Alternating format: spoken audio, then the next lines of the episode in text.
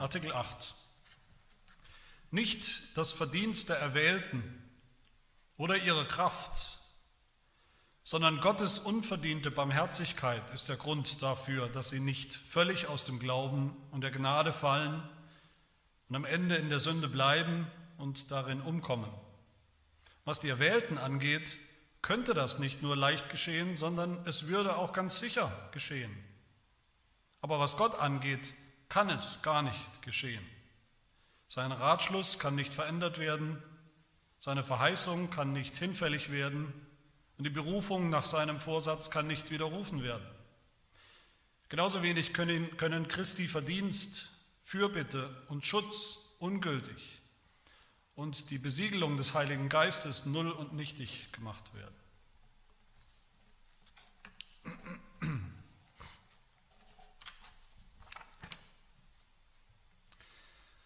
Es gibt heutzutage viele Vorurteile gegenüber dem reformierten Glauben. Es gibt viele Karikaturen darüber, was wir Reformierte angeblich glauben, was der reformierte Glaube angeblich ist. Die kommen oft oder vor allem daher, dass man den reformierten Glauben oft beschränkt auf die sogenannten fünf Punkte des Calvinismus. Und damit ist nicht mal gemeint, was wir jetzt in der Lehrregel, in der Dortrechter Lehrregel so ausführlich finden in diesen fünf Punkten, sondern sehr kurze Zusammenfassungen Fünf Punkte in ein paar Sätzen. Und es wird völlig ausgeblendet, was wir sonst noch glauben, was zum reformierten Glauben und Bekenntnis sonst noch dazu gehört, was wir sonst noch bekennen, im Heidelberger Katechismus zum Beispiel, im niederländischen Glaubensbekenntnis, also der ganze reformierte Glaube insgesamt. Und dann kommt man natürlich zu sehr seltsamen Vorstellungen, was Reformierte angeblich glauben. Und das ist bei diesem letzten Punkt der Lehrregel nicht anders, bei dem, was wir das Beharren der Heiligen nennen. Also die Frage, gibt es sowas wie Gewissheit, gibt es Sicherheit, irgendeine Sicherheit, dass wir glauben, dass wir Christen bleiben bis zum Schluss, bis zum Ende unseres Lebens, bis zum Ziel, ankommen am Ziel oder gibt es das nicht? Darum geht es. Und Im Großen und Ganzen gibt es zwei Karikaturen von diesem Punkt. Die erste geht so, die lautet so, reformierte Glauben angeblich einmal gerettet, immer gerettet. Das heißt, wer einmal wirklich glaubt, gläubig geworden ist, der wird am Ende auch ganz sicher gerettet. Und zwar, so geht die Karikatur dann weiter, egal wie er dann lebt als Christ. Diese Heilsgewissheit oder Heilssicherheit ist so stark, so absolut, so fest, dass man als Christ überhaupt nicht mehr gehorsam sein muss. Dass man gar nicht mehr anfangen muss, eigentlich so richtig mit einem christlichen, heiligen Lebenswandel dass man gar nicht mehr so richtig Buße tun muss für Sünde, egal wie man lebt, auch wenn man lebt, in letzter Konsequenz wie der schlimmste Ungläubige oder Gottlose, man gleitet doch sozusagen sicher ans Ziel.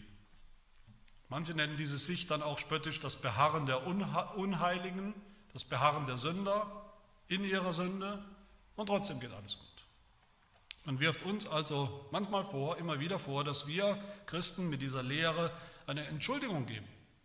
Eine sehr bequeme Entschuldigung geben, einen Vorwand geben, dass wir auch als Christen einfach so leben können wie vorher, völlig sorglos eigentlich, dass wir mit unseren Lieblingssünden weitermachen können wie bisher, dass Heiligung im Grunde völlig unnötig ist, ja, dass diese Sicht dann eben führt zu völligen zur völligen Gottlosigkeit, Faulheit, zu einem lotterlichen Leben führt oder führen muss. Das ist übrigens die klassische Kritik der Arminianer.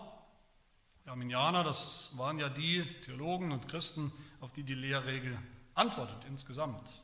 Und die Arminianer sagen, das finden wir im Irrtum 6 unter diesem Punkt, unter diesem fünften Punkt, der sechste Irrtum, da heißt es, die Lehre von der Sicherheit des Beharrens und des Heils ist in ihrem Wesen und Inhalt ein Ruhekissen für das Fleisch, schädlich für die Frömmigkeit, für gute Sitten, für das Gebet und andere fromme Übungen.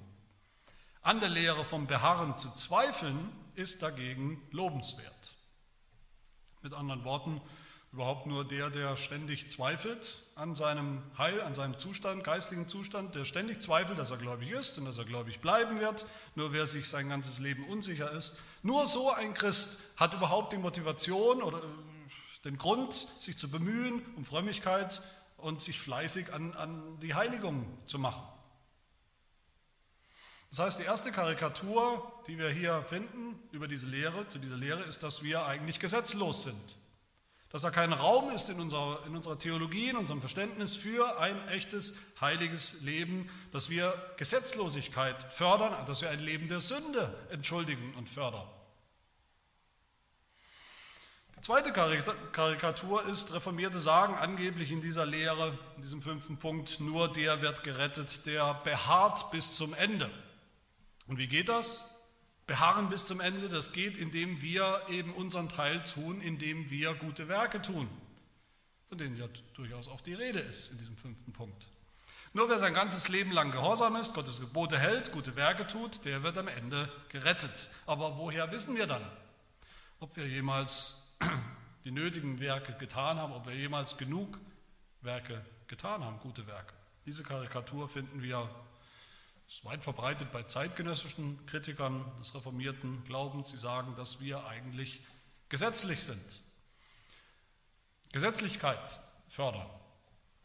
Man ist dann doch nicht so ganz gerettet aus Gnade in unserem Denken, sagt man, sondern am Ende doch irgendwie aufgrund unserer Werke, die noch kommen müssen, aufgrund dessen, was wir tun. Ein Kritiker des Calvinismus, der schreibt in seiner Kritik in einem Buch, ich zitiere ihn, in den vier ersten Punkten des Calvinismus liegt die Betonung auf der Souveränität Gottes. Im letzten Punkt hingegen treten die menschlichen Werke in den Vordergrund.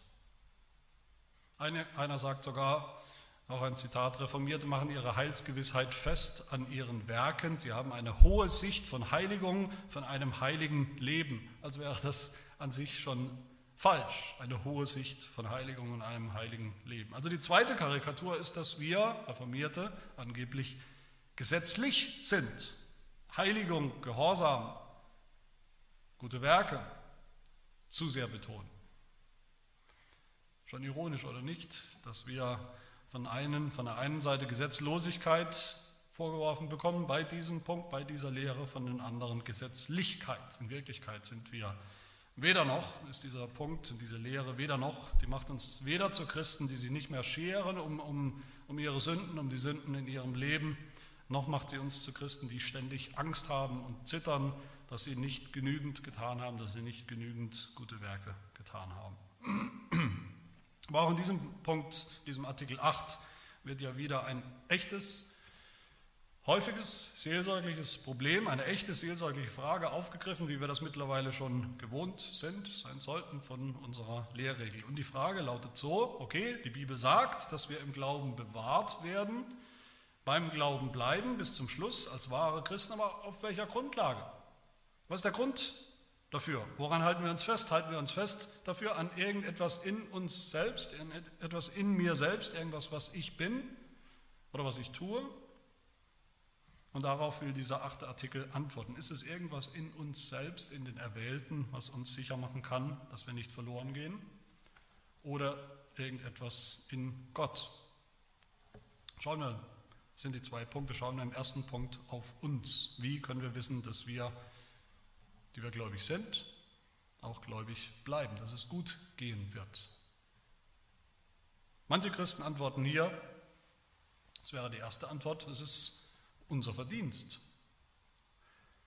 Vielleicht würden wir es so nicht ausdrücken mit diesem Wort, wie es die Lehrregel tut. Vielleicht denken wir eher, okay, als Christ bemühe ich mich wenigstens nach Gottes Wort zu leben, bemühe ich mich gehorsam zu sein, bemühe ich mich hier und da, so gut ich kann, ein gutes Werk zu tun oder zwei oder drei. Und wenn ich das tue, dann bewahrt mich Gott deshalb dann sorgt er dafür, dass ich beim Glauben bleibe, dass ich ankomme, weil ich ganz gut unterwegs bin, weil ich ganz gut dabei bin, weil ich mich bemühe, weil ich stets bemüht bin, wie man sagt, und weil Gott das eben anerkennt. Das heißt, wir verstehen unser mehr oder weniger gehorsames Leben als Christen als etwas, das Gott anerkennt und das er belohnt, indem er uns dann seinerseits beim Glauben hält und bewahrt. Mit seiner Bewahrung, dass Gott uns bewahrt, damit bezahlt er uns sozusagen zurück für unseren Gehorsam. Und wenn wir eben nicht gehorsam sind, wenn wir dann mehr sündigen, dann denken wir, okay, das reicht vielleicht doch nicht. Das wird zumindest sehr knapp oder reicht nicht. Was ich da abliefere, Tag für Tag, was ich heute wieder abgeliefert habe, das war mehr als mickrig an Gehorsam. Wahrscheinlich reicht Gott das nicht. Das kann er nicht belohnen damit, dass er mich für immer bewahrt. Also kann es doch sein, dass es schief geht und dass ich verloren gehe. Andere Christen meinen, das wäre die zweite Antwort auf, diesen Gedanken, auf diese Frage, dass ich erwählt bin, ist reine Gnade, das haben wir auch gehört in der Lehrregel, dass ich erwählt bin, ist reine Gnade, dass Jesus mich gerettet hat am Kreuz, sein Blut für mich vergossen hat, ist reine Gnade, dass ich neugeboren, wiedergeboren bin, dass ich heute glaube, dass er mir Glauben geschenkt hat, ist reine Gnade, aber dass ich jetzt beim Glauben bleibe, das ist jetzt wirklich meine eigene Aufgabe. Dazu hat Gott mir die Kraft gegeben, er hat mir alles gegeben, das Werkzeug, die, die Energie, die Kraft, alles, was ich brauche, das Potenzial steckt in mir drin und diese Kraft, meine eigene Kraft, muss ich jetzt auch einsetzen, um dabei zu bleiben. Vorher war alles Gnade, aber jetzt geht es um meine eigene Kraft, die er mir geschenkt hat. Die muss ich einsetzen. Zu beiden Antworten, zu beiden Vorstellungen sagt die Lehrregel hier ein ganz klares Nein in diesem Artikel. Nicht das Verdienst der Erwählten und auch nicht ihre Kraft, sagt die Lehrregel, ist der Grund dafür, dass wir hoffen können, glauben können, dass wir dabei bleiben beim Glauben. Wir können uns Gottes Bewahrung nicht verdienen und wir können nicht aus eigener Kraft beim Glauben bleiben. Im Gegenteil, wenn wir uns erinnern an das, was wir schon gehört haben, in diesem Punkt, diesem fünften Punkt, wie viel Sünde, wie viel schlimme Sünde es immer noch gibt bei echten Gläubigen in der Bibel, bei echten Gläubigen heute. Was haben wir gehört in Artikel 3?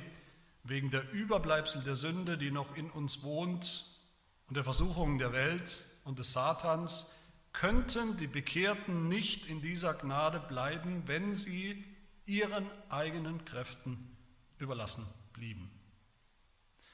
Und deshalb können wir nur sagen mit der Lehrregel nichts in uns, in den Erwählten, ist der Grund dafür, dass wir nicht völlig aus dem Glauben und der Gnade fallen und am Ende in der Sünde bleiben und darin umkommen. Was uns angeht, uns selbst, wenn wir auf uns schauen, sagt die Lehrregel weiter, was die Erwählten angeht, könnte das nicht nur leicht geschehen, dass es schief geht, sondern es würde auch ganz sicher geschehen. Was die Lehrregel hier meint, ist nicht nur, wie man denken könnte, ist es ja, ein bisschen unsicher, es ist unsicher, es ist seelsorglich problematisch, es ist prekär oder gefährlich, wenn wir denken, dass Gott uns bewahrt, hätten wir irgendwie verdient oder dass wir denken, beim Glauben bleiben, das können wir jetzt aus eigener Kraft. Es ist sogar ganz sicher, wenn wir auf uns schauen, dass wir dann nicht beim Glauben bleiben würden und werden. Ganz sicher nicht, kategorisch nicht. Wenn wir darauf vertrauen, wenn wir denken, deshalb wird unser Leben als Christ gelingen, gut gehen, dann ist in Wirklichkeit unser Scheitern schon vorprogrammiert. Und das muss uns wirklich in Fleisch und Blut übergehen. Wir sind nicht das Fundament unseres Heils. Dass wir erwählt sind, vielleicht weil wir so toll sind, weil wir etwas Besonderes sind, vielleicht weil wir es irgendwo verdient haben, das ist nicht das Fundament. Dass wir gehorsam sind, wenigstens einigermaßen, immer mal wieder, mal gute Werke tun, das ist nicht das Fundament dass wir als Christen eine neue Kraft bekommen haben, eine Kraft, die ausreicht, dass wir uns selbst beim Glauben halten, erhalten bis zum Schluss. All das ist kein Fundament für Gewissheit. Wenn wir darauf bauen, dann haben wir auf Sand gebaut, all diese Fundamente in Anführungszeichen, die zerbrösen, die brechen unter uns weg im Alltag, wenn es mal schwer wird zu glauben. Und ich hoffe, wir wissen alle, es ist oft schwer. Wenn es mal schwer wird, zuversichtlich zu sein im Glauben, wenn wir mal wieder auf unsere Sünden schauen, ganz realistisch auf unsere Schwachheit und dann mal wieder vielleicht völlig desillusioniert sind, hoffnungslos sind, bröckelt all das weg. Und deshalb lenkt die Lehrregel hier unseren Blick weg von uns und hin zu Gott. Was die Erwählten angeht, sagt die Lehrregel, da sieht es schlecht aus. Das wird wohl schiefgehen mit dem Glauben, das wird ganz sicher schiefgehen. Aber was Gott angeht, kann das nicht passieren. Das ist der zweite Punkt. Der Grund für das Beharren liegt bei Gott. Der letzte Punkt der Lehrregel. Der heißt ja, die Überschrift lautet ja das Beharren der Heiligen, der Gläubigen. Wir sind das Subjekt, wir beharren. Wir sind diejenigen, die das müssen. Es reicht nicht, sich einmal zu bekehren. Wir müssen dabei bleiben. Wir müssen nicht einmal glauben und vertrauen auf das Evangelium, auf Jesus Christus, sondern jeden Tag neu bis zum allerletzten Tag, bis zu unserem toten Bett, bis zum letzten Atemzug müssen wir das. Und das ist ja auch durch und durch biblisch. Jesus Christus sagt, das Leben der Jünger ist nicht leicht in dieser Zeit, es ist kein Zuckerschlecken in dieser Welt. In Matthäus 24 beschreibt er, wie schwierig es ist und er sagt dann sogar noch, wer aber ausharrt bis ans Ende, der wird gerettet werden. Nur der. Wer ausharrt, der wird gerettet. Und Paulus sagt im 2. Timotheusbrief, Kapitel 2, Vers 12, wenn wir standhaft ausharren, so werden wir mitherrschen mit Christus. Und nur dann. Und der Hebräerbrief, Kapitel 12, Lasst uns mit Ausdauer laufen in dem Kampf, der vor uns liegt. Mit Ausdauer, das ist derselbe Begriff, das ist derselbe Gedanke wie das Ausharren, das Beharren. Es bringt nichts, wenn wir irgendwo auf, auf, halber Strecke, wenn wir gut gelaufen sind, aber auf halber Strecke knicken wir ein, es fehlt uns, wir haben keine Kraft mehr, weil wir vielleicht zu schnell, zu übereifrig gesprintet sind und dann ist nichts mehr da. Das ganze Buch der Offenbarung ist eigentlich ein einziger Aufruf an Christen, an die Gemeinde zu beharren im Glauben, wenn es schwer wird. Und es wird schwer. Offenbarung 14 heißt es, hier ist das standhafte Ausharren der Heiligen. Hier sind die, welche die Gebote Gottes und den Glauben an Jesus bewahrt haben bis zum Schluss. Offenbarung 2, Vers 10, die Aufforderung, sei getreu bis in den Tod, bleib dabei bis in den Tod, so werde ich, dann werde ich dir die Krone des Lebens geben. Und in der Lehre werden wir sehen, es kommen noch viele Aufforderungen. Es kommen viele Aufforderungen auf uns zu, was wir tun sollen, tun müssen als Christen, was unser Beitrag ist, unsere Aufgabe, um beim Glauben zu bleiben. Dass wir einen festen Platz in der Gemeinde, in einer Gemeinde haben sollen, haben müssen, dass wir die Gemeinschaft der Gemeinde, die Gemeinschaft der Gottesdienste, die Gnadenmittel, Predigt und die Sakramente, dass wir das brauchen und auch gebrauchen müssen, regelmäßig und treu, dass wir auf die Ermahnung der Geschwister hören müssen, die Ermahnung der Gemeinde auch in der Predigt auch hören müssen, dass wir Buße tun sollen für unsere Sünden, dass wir beten sollen, wachen und beten. All diese Dinge werden wir, all das kommt noch, all das hat seinen Platz. Aber meine Lieben, diese, all diese Dinge bedeuten nie und nimmer, dass hier jetzt ab dem fünften Punkt der Lehrregel, dass jetzt plötzlich wir doch der entscheidende Faktor sind. Wir der entscheidende Faktor, mit dem alles steht und fällt. Ja, der Mensch beharrt, ja, der Mensch muss beharren, aber Gott bewahrt. Und die Lehre sagt sogar, der Mensch beharrt, weil Gott bewahrt. Der Mensch beharrt nur dann, wenn Gott bewahrt. Nicht das Verdienst der Erwählten oder ihre Kraft, sondern Gottes Barmherzigkeit ist der Grund. Gottes gnädige Bewahrung ist das Fundament des Glaubens, das nicht wankt. Was Gott angeht, kann es gar nicht geschehen, dass wir verloren gehen. Und warum nicht die Lehrregel Impactos für uns zum Schluss? Warum Gott selbst der Grund ist, die Garantie, dass unser Glaube bleiben wird, damit wir wirklich den größten Trost, die größte denkbare Gewissheit haben. Die Lehrregel sagt, dass unsere Bewahrung so wichtig ist, dass sie das Werk des Dreieinen Gottes ist. Sie sagt, was Gott den Vater angeht, Sie sagt dann, was Jesus Christus angeht und sie sagt, was den Heiligen Geist angeht.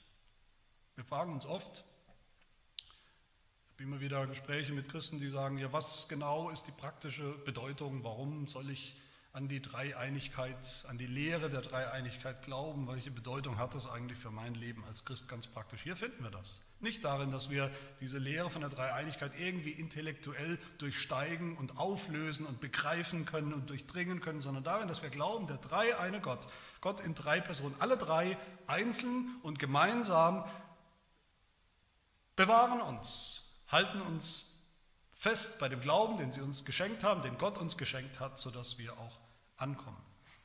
Und die Lehrregel gibt uns dann sieben Gründe hier, sieben Gründe, nicht einen, sieben Gründe, warum es nicht sein kann, dass wir die Erwählten im Glauben doch Schiffbruch erleiden können, nicht ankommen. Sieben Gründe, die wir eigentlich am besten auswendig lernen und immer wieder darüber nachdenken und meditieren sollten.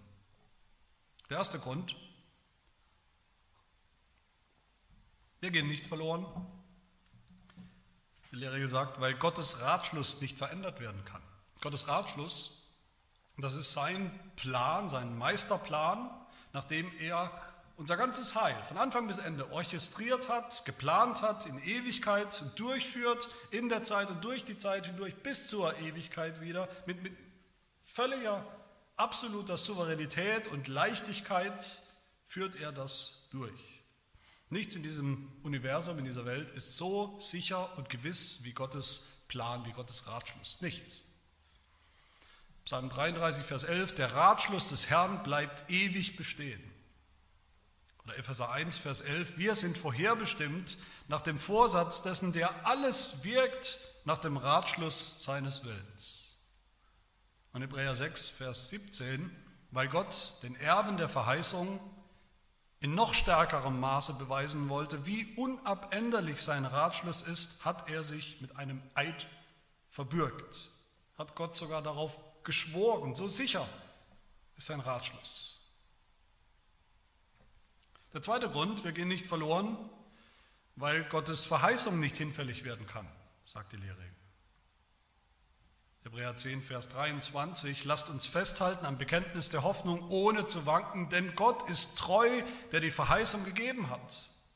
Er ist treu, immer treu, seinen Verheißungen. 1. Johannes 2, und das ist die Verheißung, die er uns verheißen hat, das ewige Leben, das nicht aufhört. Gottes Verheißung ist sein hohes und heiliges Versprechen, dass er nicht nur unser Heil angefangen hat, sondern dass er auch unser Heil vollenden wird. Der dritte Grund, wir werden nicht verloren gehen, weil Gottes Berufung nach seinem Vorsatz nicht widerrufen werden kann.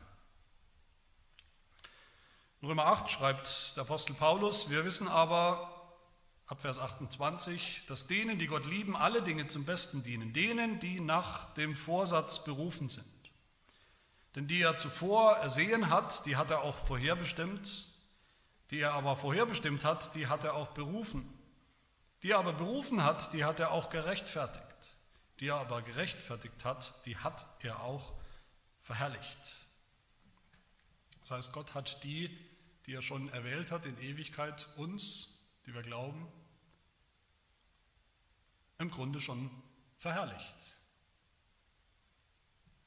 in seinem Vorsatz, in seinem Plan. Im Grunde schon ans Ziel gebracht. So sieht Gott das schon. Die nächsten drei Gründe in Artikel 8, die haben jetzt mit Christus zu tun. Wir können nicht verloren gehen, das ist der vierte Grund, sagt die Lehrregel, weil Christi Verdienst nicht ungültig gemacht werden kann. Was ist das sein Verdienst? Das ist sein Preis, der Kaufpreis den er bezahlt hat für uns Sünder am Kreuz. Damit hat er unser Heil verdient, unser Heil erkauft, und zwar ein für allemal, für immer, von A bis Z, von Alpha bis Omega, von Anfang bis Ende. Hebräer 9, Vers 12, mit seinem eigenen Blut ist er ein für allemal in das Heiligtum eingegangen und hat eine ewige Erlösung erlangt, für konkrete Menschen, für uns. Ein für allemal, einmal, für immer eine ewige Erlösung. Das ist sein Verdienst. Der fünfte Grund, wir gehen nicht verloren, weil Jesu Fürbitte nicht wirkungslos werden kann, sagt die Lehrregel. Seine Fürbitte für die Erwählten, für die Gläubigen. Zu Petrus hat Jesus einmal gesagt, in Lukas 22 wird davon berichtet, trotz seiner Sünde trotz einer Verleugnung des Herrn. Ich aber habe für dich gebetet, dass dein Glaube nicht aufhöre. Und zu uns allen sagt Jesus genau dasselbe. Für uns alle betet Jesus so zum Vater in Johannes 17, wo er sagt, ich bitte für sie. Nicht für die Welt bitte ich, sondern für die, welche du mir gegeben hast, weil sie dein sind.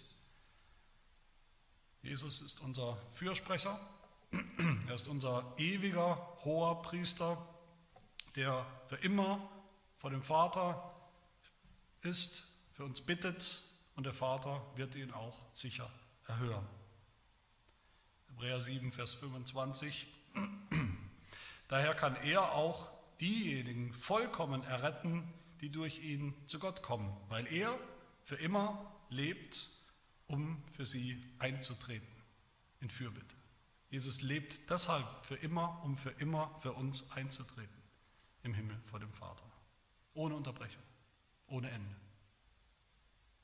Der sechste Grund, wir können nicht mehr verloren gehen, weil Jesus Schutz nicht aufhört.